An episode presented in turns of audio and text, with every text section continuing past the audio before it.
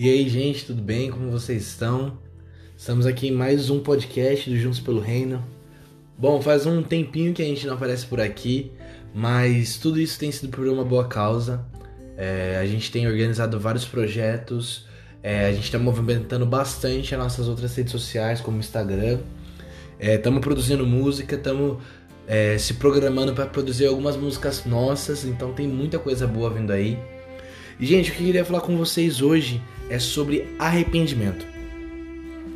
Cara, arrependimento, ele é um fundamento da nossa fé cristã. Ele é um fundamento porque Hebreus 6 fala que ele é uma parte elementar, uma parte essencial da fé. Então, não dá para ter uma vida com Cristo sem arrependimento.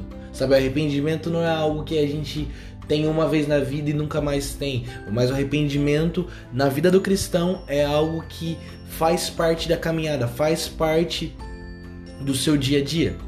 A gente vê em Mateus 3, 22 que João Batista, é, quando ele falava sobre a vida de Jesus, ele pregava: arrependei-vos, pois é chegado o reino de Deus. Então, João Batista, mesmo antes de Cristo vir, ele já anunciava uma vida de arrependimento, ele já anunciava a necessidade de ter arrependimento. Então, a gente começa a entender que o arrependimento ele é necessário na nossa vida. E em Romanos 12, 2, todo mundo conhece que Paulo escreve, fala que nós temos que ter uma renovação de mente, uma mudança de mentalidade, uma transformação de mente. E isso é fruto de arrependimento. Sabe? Porque o arrependimento que a Bíblia diz é, é, a palavra metanoia, que é a mudança de mente, a mudança de mentalidade, a transformação da mente. Então, o que a Bíblia convida a gente é entrar nessa mudança de mente. Porque desde o jardim do Éden, nós pecamos e a nossa natureza se tornou suja, a nossa natureza se tornou pecado. Então, diariamente nós precisamos nos arrepender dessa natureza caída, para que Cristo faça a sua obra dia, é, dia após dia de transformação, para que a gente possa cada dia nos parecer mais com Jesus. Então o arrependimento, ele não é um ponto, mas ele é a base de tudo. Sabe, o arrependimento, ele é o que vai dar o início da nossa fé. Sabe, e, pensando sobre arrependimento, eu estava refletindo esses dias sobre o texto de 2 Samuel 11, no verso 1, que fala sobre a história de Davi. E todo mundo conhece, né? O grande rei Davi, que teve grandes momentos com Deus, mas nesse capítulo conta uma história que não era uma parte tão legal da vida de Davi. Só que nessa história, mesmo sendo é, triste, ela nos traz ensinamentos. Segundo Samuel 11 diz que na época era uma época em que os reis deveriam sair para as batalhas. Só que Davi escolheu ficar em casa. Davi escolheu ficar no seu reino. Davi escolheu ficar em Jerusalém. Então a gente já, a gente já começa a perceber que Davi ele não fez algo que era errado. Não, era, não é errado um rei querer ficar em casa, mas se tornou errado porque a época era errada. Então existe algo que eu não vou entrar muito profundo nesse assunto hoje, que uma coisa certa, porque é certo um rei ter é, um momento de descanso, mas a hora errada, porque era uma época que, que todos os reis tinham que ir para a batalha, representar a sua nação, o seu reinado, o seu governo, eles tinham que ir para as batalhas. Na hora que é neste momento, que era a hora de Davi estar no campo de batalha, ele ficou em casa. Então uma coisa certa, uma coisa realmente que é necessária, fora de tempo, foi apenas uma oportunidade para que uma desgraça acontecesse. E aí a história vai decorrendo, é, vai discorrendo que é, Davi estava em casa e em um determinado momento ele viu é, Betseba, que era esposa de um, um servo seu, de um, dos comandantes do, da sua tropa, que chamava Urias. E aí, já, né, Davi nessa situação, ele vê essa mulher, ele se sente atraído por essa mulher e ele a deseja. Ele a deseja ter por si, sabe? Algo entra no coração de Davi e faça, faz com que ele queira ter essa mulher para si. E aí fala que ele dá um jeito, fala que ele pede aos servos que ela venha, aí ele se deita com ela. E aí a história nos conta que é, ela, se, ela engravidou de Davi e Davi ele começou a perceber que ele fez algo de errado. E a gente vê que Davi ele começa a tentar manipular essa situação, ele chama Urias da batalha e fala assim: Urias, vem, é, volta para a cidade, tira o tempo com a sua mulher, descansa com a sua mulher, para tentar manipular, para como se fosse que esse filho que Davi tinha é, feito com Betseba fosse de Urias e na verdade era de Davi. Então Davi ele, ele percebeu o seu erro. Mas eu queria que a gente prestasse, atenção nisso. Davi, ele percebeu o erro, ele teve vergonha do seu erro, mas ele não se arrependeu. Davi, ele tentou esconder o seu erro. E o que, que eu aprendo logo nesse início desse texto? Toda vez que a gente apenas tem vergonha do nosso erro, mas não se arrepende, a gente tenta esconder. Então, esconder pecado, esconder erro, esconder falhas não é fruto de arrependimento. Vergonha não é fruto de arrependimento. Vergonha faz com que você esconda a sua falha. Vergonha faz com que você esconda quem você é, a sujeira que está em você. Arrependimento gera mudança, mas vergonha é, gera medo. Vergonha gera remorso. E aí a, a história vai prosseguindo que Davi tenta manipular essa situação. Aí no final ele vê que não tem mais como ele fugir, ele manda matar Urias. Ele manda aqui, né, no caso, Urias morrer numa, é, numa batalha lá e ele meio que é, fez o seu jogo de para falar que Urias morreu em batalha, mas foi a mando de Davi. Só que mais pra frente, no capítulo 12, Davi ele encontra o profeta Natan. E a partir do verso 2, ele começa a contar uma história para Davi, que diz assim: Um homem rico tinha muitas ovelhas e gado, mas o homem pobre não tinha nada, salvo uma pequena cordeirinha. E ele havia comprado e criado ela.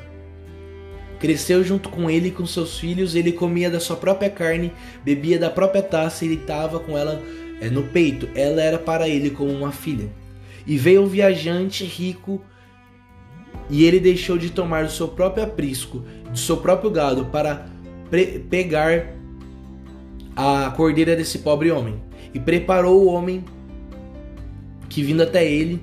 E, e aí a história vai contando, né? Natan vai é, discorrendo dessa história. Só que daí no verso 5 diz assim: A ira de Davi se acendeu sobremaneira contra esse homem. E ele disse a Natan: Como vive o Senhor? O homem que fez essa coisa deve morrer com certeza. E ele deve restituir a cordeira ao quádruplo, porque ele fez essa coisa e não teve piedade. E Natan disse a Davi: Você é este homem. E aí é, Natan começa a confrontar Davi, claro, com muito discernimento de Deus, porque é, Natan ele, ele trouxe a, a, o, a luz ao pecado de Davi, mas com muita clareza, muito discernimento, porque a gente também não precisa ser ignorante e confrontar todos que a gente queira confrontar, ou todos que estejam errados, porque existe maneiras de se falar, existe momentos de se falar, existe discernimento para se falar. A gente não pode apenas cuspir verdades nas pessoas, mas nós precisamos ter inteligência e sabedoria. Só que o que eu acho incrível é que Davi, a partir do momento que ele, é, a luz começou a bater no pecado dele, ele se enfureceu. Só que daí, neste momento, que ele entendeu quão sujo era esse pecado dele, quando Natan trouxe esse confronto, trouxe essa revelação sobre a vida dele, Davi caiu em si.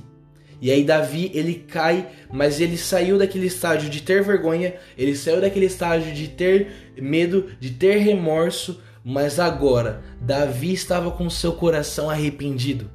E isso é um fato porque a gente encontra a oração das orações de Davi, que eu acho que é uma das orações mais profundas e sinceras que Davi escreveu em Salmo 51, que fala: Lava-me completamente da iniquidade, limpa-me limpa do meu pecado, porque eu conheço as minhas sujeiras. O meu pecado está sempre diante de mim. Contra ti e somente contra ti eu cometi o mal, para que tu pudesse ser justificado quando falares e ser claro quando julgares. Eis que foi moldado a iniquidade em mim. Ele fala em algumas versões: Eu fui formado em pecado, desde o ventre eu nasci pecador. Sabe, Davi ele tem uma revelação neste momento que a nossa natureza é uma natureza de pecado, porque a nossa natureza foi corrompida no Éden. E aí Davi ele vai realmente é, pedindo, ele fala assim: Senhor, retire tudo de mim, retire o ouro, retire a prata, mas por favor, não retire a sua presença da minha vida, não retire de mim o teu Santo Espírito. E aí ele fala no verso 12: Restaura em mim a alegria da salvação. Se a gente for ler no original, é, o texto diria: Restaura em mim a alegria de Yeshua e sustém a minha vida com o espírito livre. E aí Davi ele vai realmente rasgando seu coração, rasgando tudo que tem é, escondido dentro do seu coração, ele pondo para fora. E cara, o que eu aprendo com isso é que o arrependimento verdadeiro, um arrependimento é, feito pelo, pelo Espírito Santo, porque quem traz o arrependimento genuíno não é o Espírito Santo, é essa obra do Espírito Santo. E quando esse arrependimento ele cai sobre nós, nós começamos a tirar as sujeiras do coração, nós começamos a tirar as pedras que tem no nosso coração, nós começamos a tirar tudo que há de mal e começamos a nos limpar. E nós realmente, é, assim como Paulo escreve a, Coríntios, se eu não me engano, a segunda, a segunda carta aos Coríntios, é, no capítulo 3, ele fala que nós somos transformados perante um espelho é, de glória em glória. Então, o que, que eu aprendo com isso?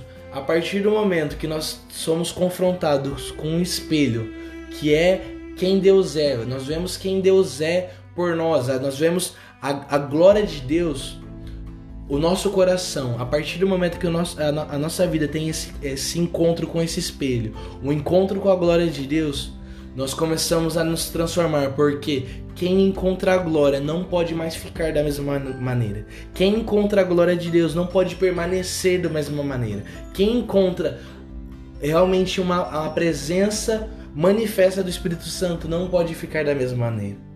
Então eu quero te convidar a você refletir sobre arrependimento. Sabe, o arrependimento, ele não é, sabe, você chorar depois de um, uma, uma bela oração, não é você chorar com uma música, não é você é, chorar com uma pregação bonita, mas arrependimento é uma obra daquele que conhece o seu coração. Arrependimento é uma obra divina, é uma obra do Espírito Santo que trabalha quem nós somos. Sabe, trabalha no nosso coração, trabalha o nosso caráter. Então, o meu desejo de todo o meu coração para a sua vida é que você viva uma vida de arrependimento. Eu aprendi algo com o Espírito Santo é, nos últimos dias que não existirá avivamento onde não existirá onde não existir arrependimento. Não tem como ter avivamento sem arrependimento.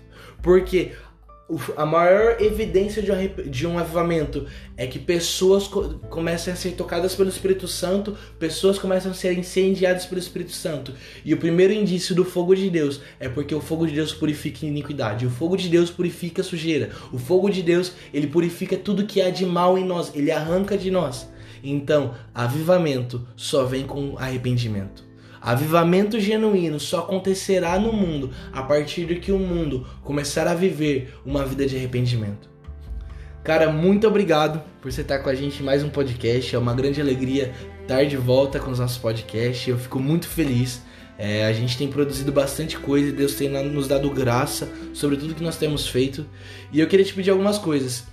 Primeiro, onde você estiver nos ouvindo, se for no Spotify, no Deezer, no Apple, é, Apple Podcast, em qualquer outro lugar, no Anchor ou até propriamente no Instagram. Cara, é, segue a gente para você estar tá recebendo sempre que a gente lançar um podcast, um material novo. A gente vai tentar lançar podcast toda semana ou até mais dia um por semana.